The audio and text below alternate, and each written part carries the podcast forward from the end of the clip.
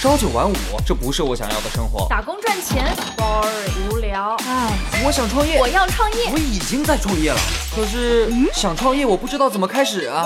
产品流量、商业模式这些我都不是很懂啊。营销管理、运营、销售，这这里头学问太大了，怎么办啊？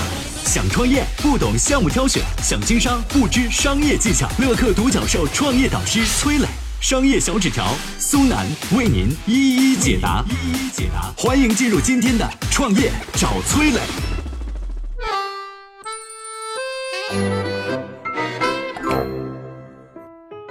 什么叫牢骚效应？管理者应该怎么对待员工发的牢骚呢？有请松南，有请松南。呃，我们来说一说这个牢骚效应啊，它是怎么来的呢？话说啊，在美国芝加哥的一个郊外，有一家制造电话交换机的工厂，在这个工厂里面呢，各种生活和娱乐设施都很完善啊，什么社会保险、养老金等等这些福利也都非常不错。但是让这个厂长感到非常困惑的是什么？工人们的生产积极性并不是很高，产品销售业绩也没有什么起色。哎，我这基础设施、福利什么都挺不错的，按理说员工应该更有干劲儿才对，对吧？为了找到根本的原因，这个厂长呢就去把哈佛大学的心理学教授梅奥请来了，带着一个专家组过来做调查研究。他们就发现啊，这个厂长原来认为的工厂设施、福利、休息时间，还有薪水的高低，跟工作效率的相关性并不是很大。相反，工厂里面自由宽松的气氛，工人们的工作情绪和责任感，才是和工作效率的相关性更大一些。他们在这一次的研究当中做了一个谈话实验，具体的做法呢，就是专家们会找工人们过来谈话，而且规定在谈话的过程当中，专家们要非常耐心的去倾听工人们对于工厂的各种意见和不满，并且做出详细的记录。同时啊，专家们还不准对工人们的不满意见进行反驳，哎，你就乖乖听着就好了。这个实验研究的周期是两年时间啊，可以看出这美国人还真的是能忍啊，的确非常的严谨。就在这两年多的时间里头，研究人员前前后后和工人谈话的总数达到了两万多次。结果你猜怎么着？这两年里，工厂的产量大幅度的提高了。什么原因呢？原来啊，在这一家工厂的工人们长期以来对他的各个方面都有非常多的不满，但是没有地方发泄啊。那谈话实验呢，就让工人们把心里的种种不满都给。发泄出来了，宣泄出来了，从而感到心情舒畅。那当然，干起活来自然是更有劲儿了啊！这就是牢骚效应，或者说叫霍桑效应啊。因为这家工厂的名字叫做霍桑。实际上啊，我们在生活或者工作当中，应该会有很深的体验，就是每当你心里头有事儿，或者是情绪比较低落的时候，做什么事儿啊，都感到心不在焉。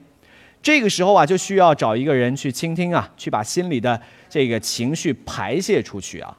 如果你刻意去压制的话，反而对个人身心或者工作非常不利。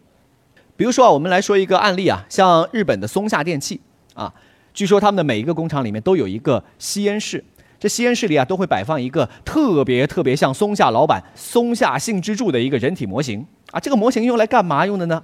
我想你已经猜到了，没错啊，这就是给员工们来发泄情绪用的啊。在这里呢，你可以拿根皮鞭随意。抽自己老板的这个人体模型啊，发泄自己心中的不满。日本公司的这种做法被世界上的很多国家借鉴，比如说美国的一些企业啊，他就设定了一个发泄日啊，就是每个月会专门有一天用来给员工们发泄不满。在这一天里，员工们可以随意对公司的领导开玩笑或者是顶撞，而且领导呢还不能发火。这同样是一种发泄员工情绪的方式嘛。所以啊，管理者应当考虑。情绪对于员工工作的影响，要建立一个有效的沟通渠道，激励员工的工作热情，了解他们的需要和情感，并且通过谈话或者其他的发泄方式来进行有效的疏导，这样才能够让企业保持更加高效的运转。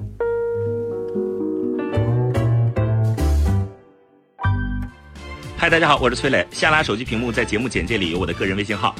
朋友圈我会分享创业思考、商业观察，以及和支付宝、抖音等巨头合作的创业好项目，欢迎您来交流。我们的创业平台乐客独角兽已经汇聚了三万多名各行各业的创业者，欢迎您来寻找资源。为什么说诸葛亮不是一个好的管理者？员工犯错又该怎么去应对？有请崔磊，有请崔磊。《三国演义》当中，诸葛亮你应该很熟悉了啊。诸葛亮身上的光环甚至要超过刘备。按照现在的说法，诸葛亮就是三国时期智慧的代言人。但是从管理能力来看啊，诸葛亮就要比刘备差很多了。刘备在位的时候，蜀国有五虎将，分别是关羽、张飞、赵云、黄忠、马超，个个是骁勇善战，独当一面。刘备死了以后呢，蜀国基本就交给诸葛亮全盘管理了。话说诸葛亮的工作态度那是无可挑剔的，兢兢业业，如履薄冰，鞠躬尽瘁，死而后已。但是呢，在诸葛亮去世以后，蜀国已经到了蜀中无大将，廖化做先锋的地步了。蜀国没有人才可用啊！虽然五虎将的第二代都在，但是没有一个人能像他们父辈那样当个盖世英雄。原因是什么呢？最重要的一点就是诸葛亮一生太谨慎了，他身负刘备的托孤重任，不愿意蜀国出一点闪失，所以呢，每一件事情都亲自参与。比如呢，当时蜀国的将军出去打仗。要随身带着诸葛亮的锦囊。您看啊，这些将军长期下去就会养成依赖心理，而且不管是打的赢还是打的输，都可以说这是诸葛亮的责任啊，跟这群将军没什么关系。我是照着你的锦囊妙计来的。蜀国的将军就被诸葛亮培养成了只要听话执行就好了，不用承担责任压力的机器，是吧？他成了机器人了。你说这些人还有成长的可能性吗？这就导致诸葛亮死了以后，蜀国到了无人可用的局面。所以呢，你要想清楚，任何一个团队的管理者都要明白。要让团队获得持续健康的发展，必须激发团队各成员的潜能。在这个过程当中，员工不可避免会犯错，但是任何团队或者个人的成长都要通过不断的试错才能够成长，才能够进步。不犯错就不会发现自己在各方面存在的缺陷，不知道怎么去改进。员工如果没有获得成长的空间和机会，也就没有愿意去承担属于自己的责任，独当一面了。团队管理者在培养人才的过程当中，最大的挑战是什么呢？就是眼睁睁的去看着员工犯错，而且您还不能及时的说我要批评你，要给员工试错的机会、空间，培养属于员工的责任感，让他感觉这件事跟他自己是有关的，是需要他自己想办法去解决的，这样你才不至于像诸葛亮一样，不但把自己累死，而且呢还没培养出强大的团队。